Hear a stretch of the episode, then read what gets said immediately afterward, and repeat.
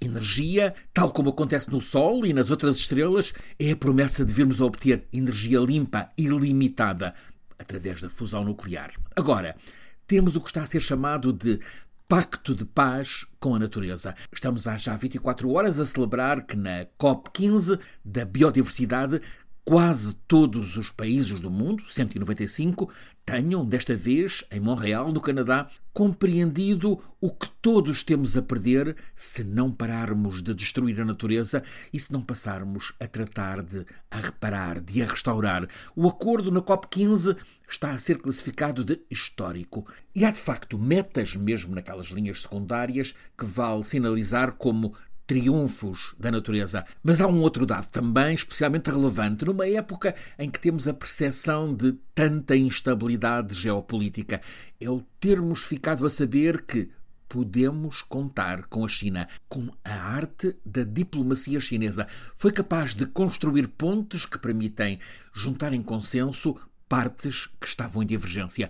A presidência desta COP15 da biodiversidade, embora a conferência iniciada em Kunming, na China, tenha ficado concluída no Canadá, a presidência é chinesa. E a China aplicou-se em quatro anos de negociações difíceis e agora dez dias e uma madrugada final de maratona diplomática para ser conseguido um acordo que é de facto uma pedra miliar, portanto, que marca o começo de uma nova etapa na salvaguarda da natureza, o mesmo significa salvaguarda das pessoas. Este acordo tem 23 metas. A mais vistosa, a mais publicitada, a 30 por 30, que fixa o comprometimento de todos os países em pôr sob proteção 30% do território da natureza em terra, nos rios e nos mares. Ainda mais, tratar de recuperar 30% dos ecossistemas que estão degradados. Mas este acordo também avança de modo ousado em questões cruciais do financiamento. O Sul Global,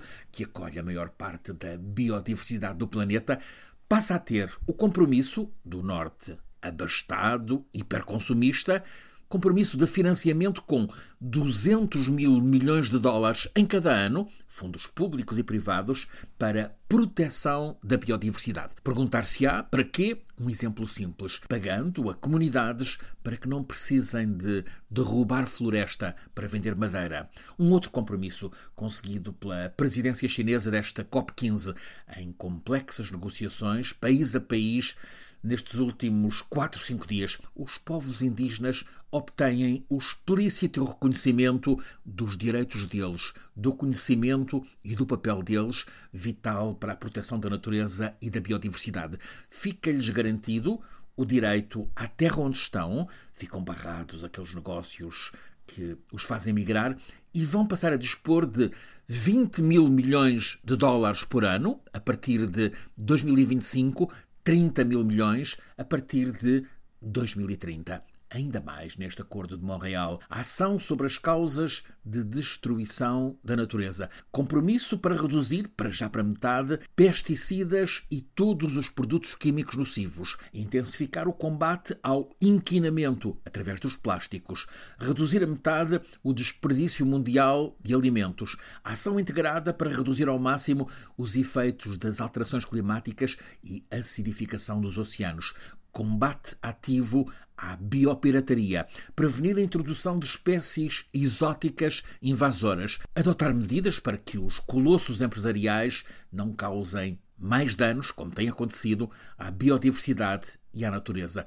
É o conjunto de compromissos que está assumido por quase todos os países do mundo. 195 subscreveram ao problema de não estarem fixadas sanções para quem não cumprir, mas a sociedade tem mecanismos de verificação. A diplomacia chinesa mostrou nesta negociação que é fiável, conseguiu um grande pacto de paz com a natureza e para proteger a biodiversidade que nos sustenta a vida